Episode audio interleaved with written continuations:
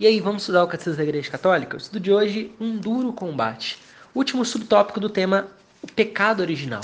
Nós estudamos a liberdade posta à prova, o primeiro pecado do homem, que constitui o abuso da sua liberdade, que também gera desobediência ao mandamento de Deus. Esse é o primeiro pecado, é o pecado original. As consequências do pecado, que por, pela desobediência de um só homem, toda a humanidade tornou-se pecadora. Entrou aí a morte da alma, perdeu-se a santidade e a justiça originais. As consequências em nós são essa, essa natureza enfraquecida, inclinada ao mal, ou seja, a concupiscência. Nos fazem permanecer nessa inclinação e também nos incitam a um combate espiritual. Vamos entender então esse combate esse duro combate. A doutrina sobre o pecado original, preste bem atenção, ligada estritamente à doutrina da redenção realizada por Cristo.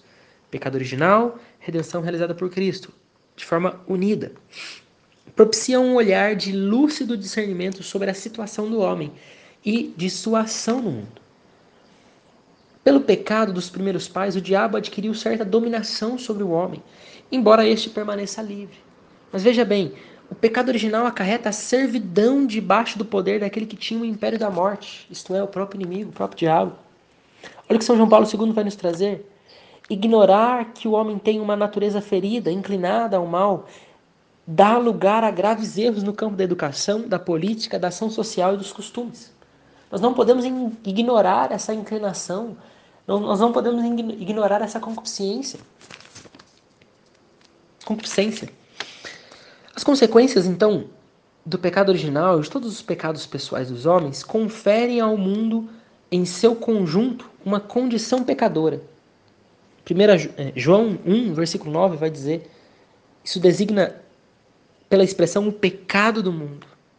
Quer nos explicar em relação à influência negativa que exercem sobre as pessoas, as situações comunitárias e as estruturas sociais que são fruto dos pecados dos homens. Ou seja, os nossos erros, os nossos pecados influenciam as estruturas sociais, comunitárias, sim. Influencia no nosso temperamento, influencia na nossa personalidade, influencia em várias coisas. O nosso pecado pessoal que nós cometemos e também a essa inclinação do mal.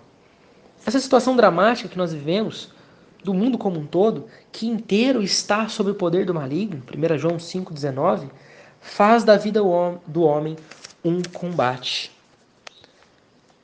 Gaudium Spes, número 37, que nós vamos entender agora.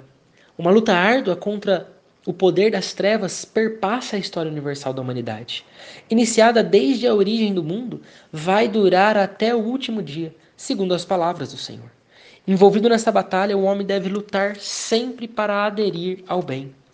Ele não pode alcançar sua unidade interior senão com grandes esforços e com o auxílio da graça de Deus. Deus deseja. Se os pecados, os erros, eles influenciam nas atuações comunitárias, nas estruturas sociais, ele nos quer santo, é a nossa vocação. Mas nós não podemos fazer como Pelágio, acreditar que nós vamos ser santos por nossas forças, não. Nós precisamos sim, com grande esforço, buscar essa graça, mas com o auxílio da ação de Deus, com a graça de Deus. A santidade é manifestada em nós de fé em fé, ou seja, a nossa oração, a nossa busca. E o próprio Senhor, nesse auxílio da graça, não nos abandona ao poder da morte. É o que nós vamos estudar no próximo estudo, próximo áudio aqui do Catecismo.